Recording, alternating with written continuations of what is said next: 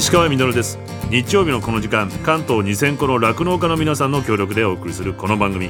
絞りたての話題をお届けします。石川稔。メールをいただいております。これはですね名前があった。ウズキックス40歳よろしくお願いします。私は昔から牛乳とチーズが苦手です。アレンジレシピや健康効果が期待できると取りやすくなると感じます牛乳やチーズのアレンジレシピや健康効果を高める摂取方法など分かると嬉しいですということで今後ねもうぜひ聞いていただけると料理研究家の方も来ていただけます。しまた栄養の専門家の方にもね来ていただくのでいろんなアレンジレシピと体の何がいいかということもどんどん特集していきますのでよろしくお願いします。でね僕の場合ですねあの好き嫌いっていうのがどんどん年を重ねていくと減っていってそれは大体こういろんな人との出会いの中で減っていくことが多くてですねまず最初は僕肉食だったんですよ子供の時から。で体調を小学生の時も崩してしまってそしたら漢方薬医のおじいちゃんに、まあ、体質改善しろと。野菜嫌いでいいから肉が食べたいんだったら薬だと思って食べろって言われたんですよ。なのでご飯の時に必ずボール1杯薬だと思ってキャベツを食べてたんですね。だから薬なんでもう味付けもドレッシングも何もないんですよ。もう鼻の息を止めて匂いを感じないようにうわーっと食べると。でこれ毎日やってたら好きになっちゃったんですよ。人間って多分ねこんなもんなんじゃないかなと思ってあと納豆が食べられなかったんですけども保育園の娘がご飯の上にもう乗っけてもうニコニコしながら食べるの見ていやよくできんなと思ったんですよ。ご飯の熱で匂いも強いし。でもちょっと娘と分かり合いたくて で無理してこう我慢して食べてたらやっぱこれも好きになっちゃって今毎朝食べますし一番こうやっぱ印象に残ってるのはですねまだ俳優をやってた時に新潟の奥雪の奥深いロケ地でもう2週間とかずっとロケをしてて村役場が全面協力なんですね。で村人のおばあちゃんとかがもう毎朝こうこう食事を作ってくれたりお昼ご飯作ってくれて大きな重要文化財の昔のこう大きな農家のうちを控え室に使いしてくれるんですよ。でこう炭火がのいろりがあってそのいろりの前でずっと順番を、ま、あ出番を待ってると。そうすると村長が今日あのあそこに座ってる熊内名人が取ってきた熊汁があるから食えとか俺の作ったどぶろくのねとかいや仕事前だからダメですとか。である朝しいたけ朝どれのしいたけがあるから食べろって言われてしいたけ大嫌いです僕もう30年近く20代後半だったのでもう一回も嫌いだもう嫌いだったんですけどもまあこれだけ協力してもらってそこのおばあちゃんがこう出してくれるしいたけ食べないわけいかないじゃないですか。で炭火でいろりで焼かれて食べろって出された時に一口食べたら人生の中で食べたことがない味だったんですよ。こんなにしいたけってうまいのとこの一瞬からもう一生しいたけが好きになって大好物になりましたからこんな出会いがこうあるとだんだんこうねもう楽しみにしてて逆に。大人になるってことは嫌いなものがとか変なこだわりが逆にどんどん減っていって楽しいことと自由が増えてくることだと僕は思うんですよ。なので今後レシピを紹介していきますんでよろしくお願いします。そしてこれはどなたでしょうか？下町ミルキーさん。はじめまして長いこと聞いてます。石川みのるさんと牛乳のファンです。あらありがとうございます。石川さんのラジオを初めて聞いたのは JWAVE の深夜時間帯でした。当時独立して忙しくて深夜まで働いていました。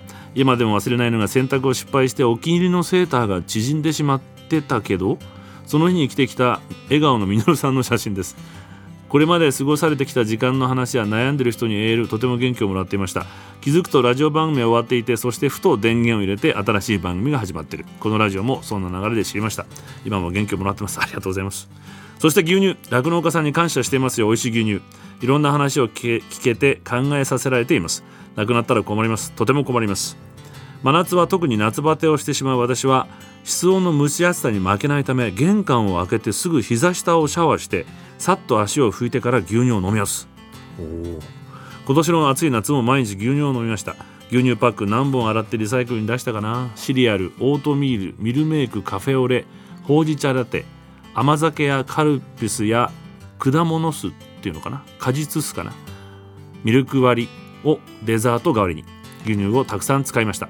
夜は少し冷えを覚えるので食後は映画を見ながらホットミルクワインとチーズで秋の夜長ですということいやなんかいい時間を過ごしてラジオを聴きながらねもう過ごしていただいて本当にありがたいな。あの先ほどの方もこういういろんなレシピがこう出てきますので聞いてる方も何かありましたらぜひよろしくお願いします。まああの僕の話で申し訳ないんですけどもこうふとこう僕突然番組終わること多いので いろいろやっちゃうのであのいろいろ考えてたらですね数えたらこの TBS ラジオでなんと7つ目のラジオ局でした。レギュラー番組。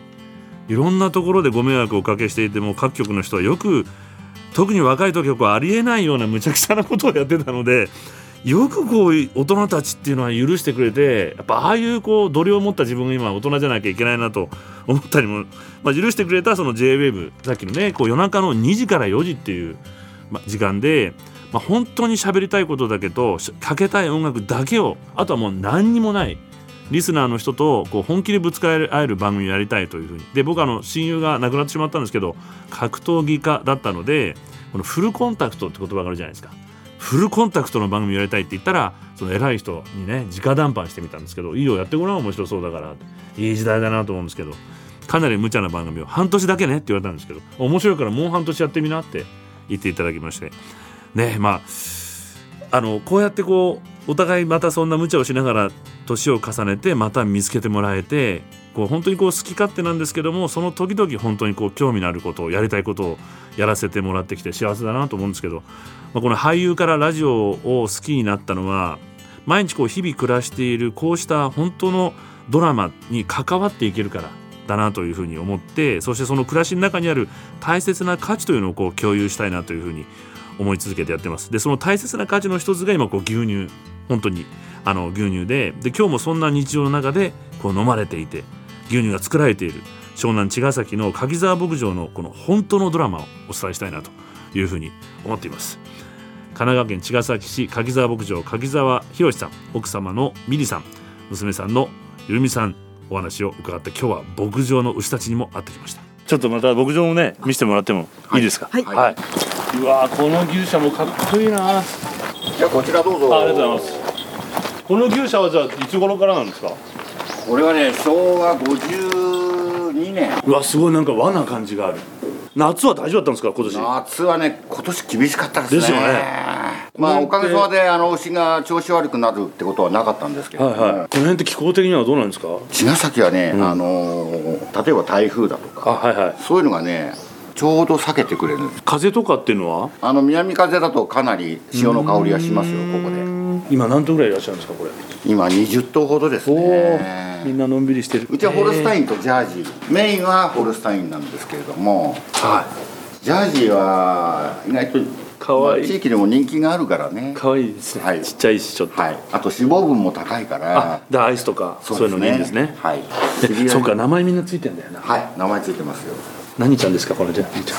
えっとね桃子と夏子です。夏子ちゃん。桃子。桃子ですね。桃子。あちゃんと聞いてる気がする、はいあやっぱ聞いてますよ。見てるもん。やっぱ呼ぶだけでこっちも気持ちが違いますねなんか。ですよね。違いますね。距離がもう近まるとはいはいはいますよね。頭数が多くなっちゃうと覚えきれなくなっちゃうんだけれども、これぐらいの頭数ならば全て覚えられるし。こっちの方やっぱホルスタインは大きいな。これ何ちゃんですか？これはパメラですね。パメラ。パメラの、えっとお母さんがジェイソンなんですよ。え？13日の金曜日。やっぱそうですか。ええ餌は何回ぐらい？5回やってます。結構細かく。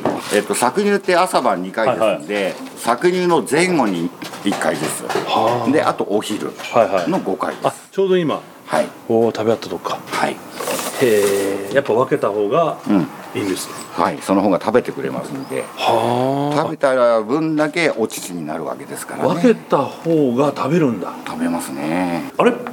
羊がいる。羊も今。行向こうに。ってみますか。はい。はい。いたら本当だ。羊ちゃん。あ本当に目って言って。じゃあこれもあの皆さん近所の方はい。羊に触れ合えるんだ。そうですね。なんで羊を飼い始めたんですか？草刈りですなるほやっぱどこう雑草生えるから食べてもらいたくて。飼い始めたんですが羊はダメですね。嫌いな草は残すしね。残すっていうか最初から食べないし食べたない草の美味しいところだけ食べて終わっちゃうんですよ。何？でもあの羊って毛がこんぐらい伸びるんですよ、はいはい。真冬はもうほんとまん丸になって。毛玉みたいになっちゃうんですね、はい、で毛刈りすると「あヤギ飼ってたんですか?」って言われるぐらい体が細くなっちゃうぐらい。すごいあのその自分の毛を作るので、はい。多分そのためにちゃんとそれに合う草合わない草があるんじゃないですかね。なるほどすごい選んねではい。これ毛も刈るんですかじゃはい。主人が飼ってます。あい。やすげえ。あのいわゆるバリカンみたいので？ハサミです。ハサミでやるの、どうするんですか買ったけ？まあ今年はちょっとあのフェルト人形をちょっと作るとかやるつもりでおりますけれども。そんなこともできちゃうんだ、はい。あと教育ファームで受け入れの時にちはいはい。ょっと羊と触れ合ったりっていうのもやってます。はい。教育ファームはどのぐらいの頻度でやられてるんですか？今は月に2回から3そんな回ぐらい、うん、でも結構皆さん喜んで参加してやっぱりその酪農っていう世界の理解情勢につながるので、皆さん喜んで「あじゃあ牛乳買います」とか、うんまあれそれは子供たちじゃなくて？あだけじゃなくても大人の方も含めて親子でうちは受け入れをしているので。あそういうのやってるんですか、はい。学校とかでこう来るんじゃなくて？だけじゃなくて、うちの牧場にはあの一般募集して、えっと、家族連れで来てもらう。あ普通にもここに来て申し込めばいいの？はい。そうです。で子ども会とか学童さんの団体も受け入れてるし。なるほど、はい。へえもうちょっとコロナ禍で遠足とかもあるんだかないんだかみたいな感じになっちゃったんでその場合は結構あの歩き遠足であのちょっと行くのでその帰りに見学ルートでちょっと通らせてくださいとか。最高ですね、はい、あの向こうの公園でお弁当食べるんでその時ちょっと子供遊びに来ても大丈夫ですかとかっていう感じで来ていただいたり。こういう環境だからこそできることだ生と思うんですよ。活の中でできるんですもんね、はい、近くの小学校だとか保育園だとかがお散歩コースで大体来るんですよね。黄色いはい。な日常にある牧場っていう感じですかね。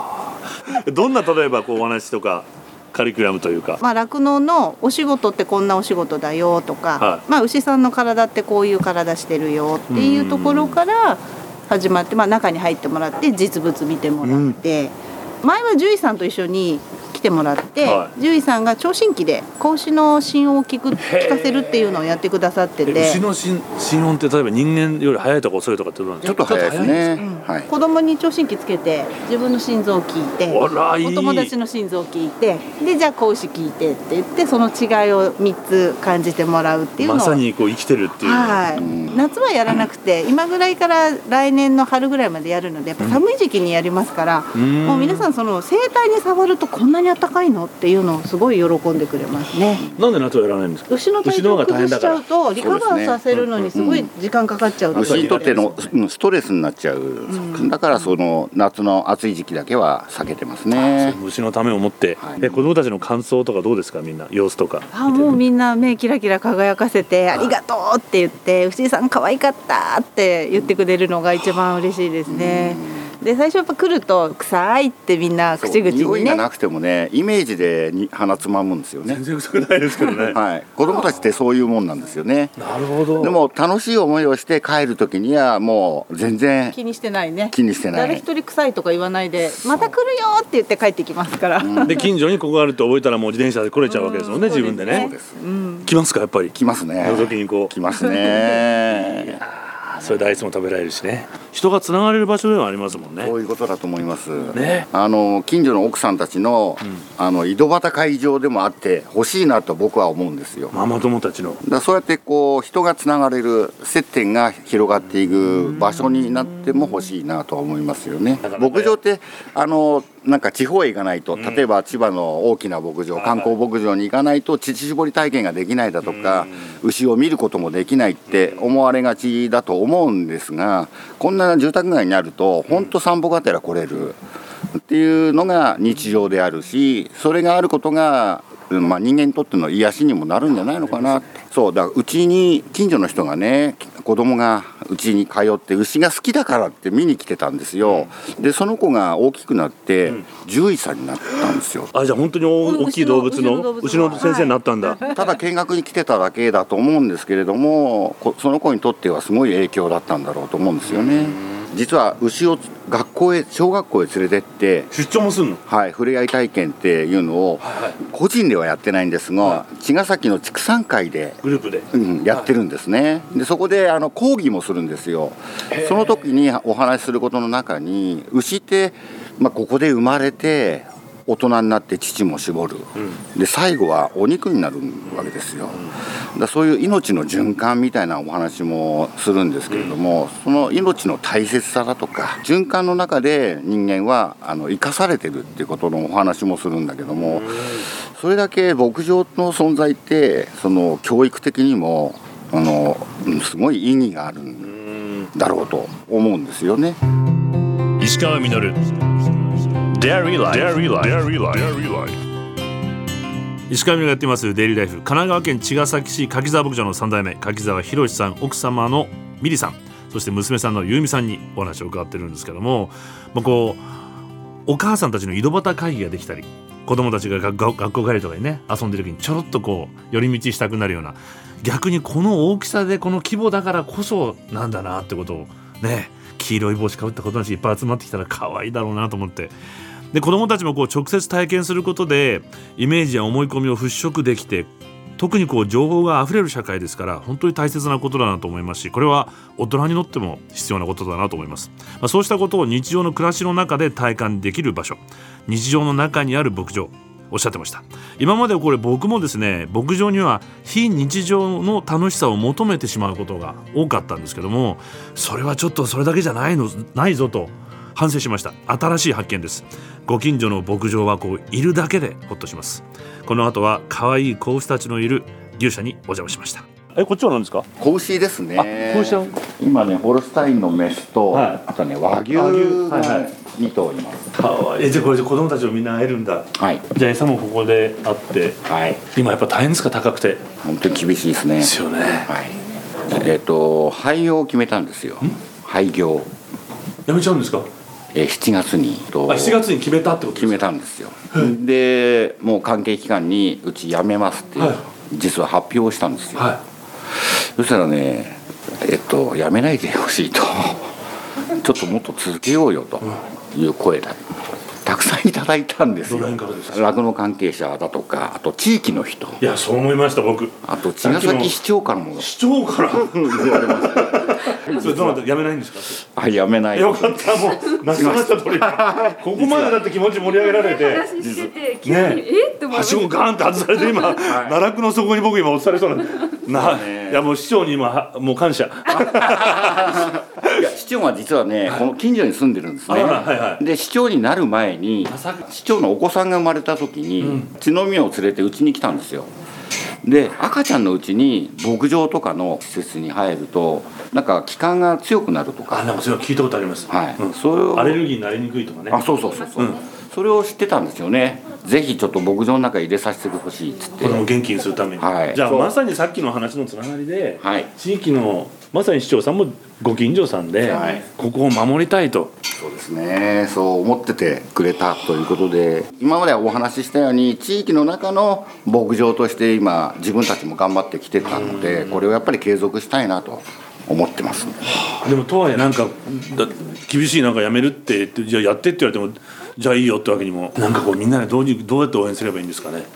うん。実はですね近々クラウドファンディングをやります、はその7月に牧場を廃業しようって言った時に大きな機械が壊れたんですよ、またはい。それを修繕するお金がなかったんですよ、でそのお金を回収するためにクラウドファンディングを。ちなみに何の機械なんですか？すあの大きい牛舎の方のその牛たちのうんちを運んで、あー運ぶやつ。その外へ出すやつ。そう、はいはいはい。で水分とあの分ける機械に運ぶための機械です、なるほどなるほど、はそれが数百万するんで支援していただこうと思ってクラウドファンディングをやります。いまあ今そんな状況の方多分他にもいらっしゃるってことですね今のみんなそうだと思います今。全国的にね本当紙一重っていう、それ消費者どうすればだからクラウドファンディングとか、あとどうすればいいですかね。まあとにかく牛乳乳製品国産のものをどんどん消費していただく。で今牛乳の値段上げて上がってると思うんですけれども、今上がってる金額では全然足りないんですよ。はい。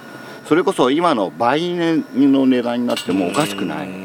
それでもちゃんと消費してほしいって思いですねでその倍の部分はやっぱり政治がねちゃんとこう消費者もやっぱ大変になるのでちゃんと補填してくれたりとかしてほしいですよね。もしもねこの日本の例えば酪農がなくなっちゃった場合輸入になるじゃないですか、うん、やだ。輸入のほど安心安全を確保できないものはないと思うんですね。ないですし何、かあったら余計このこの前の、まあ、餌自体が今そうじゃないですか、はい。こういうことも起こるわけでしょ？そうですね。なんかいろんなことが起きて乳製品入ってきませんっていう。そう。だから日本の酪農ってその輸入の餌にも頼ってはいきた産業ですから、うん。やっぱりゆあの輸入の餌はしないといけないんはいはいその値段が左右されても、ちゃんと酪農経営が維持できるようなうん、環境づくりというかね、うん。してほしいなと思いますよね。まあ、それは他の、ね、産業とか他の食べ物も同じように、うん。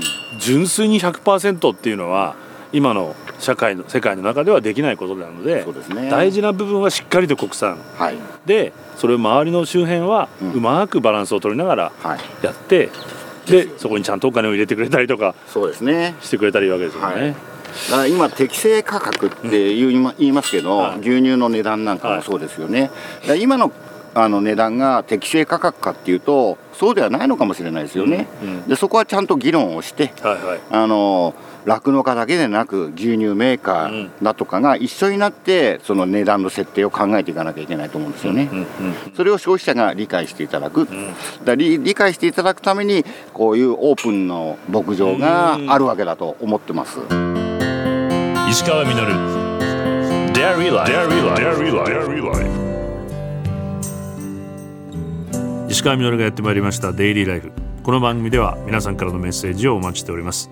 メールアドレスはミルクアットマーク tbs.co.jp です。今週紹介しました柿沢牧場。来週もご紹介させてもらいます。そして柿沢牧場の絞りたての生乳を使って茅ヶ崎のアイスクリームショッププレンティーズで作られたレギュラーアイス5個と季節のシャーベット1個をセットにして3名の方にプレゼントいたします。ちなみにレギュラーアイスクリームの方はバニラ生チョコストロベリークリームチーズミルクと。このミルクっていうのもねクリームチーズもすごいんです。受付は12月6日水曜まで。応募方法など詳しくは番組のホームページをご覧ください。よろしくお願いします。こんなね美味しいものなのに廃業するなんて決めたっていうのを聞いた時はどうしようって僕本当に思ったんですけどね脅かされちゃいましたけども。まあでもねそれぐらい本当に必死の中やられてるということなんですけども。まあでも聞いてるとどうですか？あの後ろに二十何頭の牛がいるとは思えないでしょ。それぐらい牛たちはもうリラックスしてもう知らない僕が来ても何の心配もないぐらい大事にされてる牧場なんですよね。命の循環を暮らしの中で体感できる牧場。柿沢牧場はこれだけじゃなくて地域住民との心の循環っていうのもあるんじゃないかなと思いました。クラウドファンディングもあと一息のところまでね集まっていて本当に皆さんの応援が集まってます。まこれだけ地域に支えられるのはそれまで牧場が与えてきたものが大きいからじゃないかなというふうに思うんですけども自分からご近所に話しかけるんだというふうに先週柿沢さんおっしゃってました。相手に対して礼をすると鏡に向かって礼をするのと同じだと言います。孔子はその人を知らざればその人を見よと言ったそうです。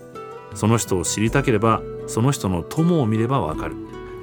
自分がもうダメかもしれないと思っても自分より友の方が自分を信じてくれる。そうした友を持てるようにまず自分が相手にとってそうした友でいなければと気づかせてもらいました。石川稔デイリーライフ。この番組は関東2000個の酪農家関東生乳関連の提供でお送りしました石川稔 Dairy Life. Dairy Life. Dairy Life.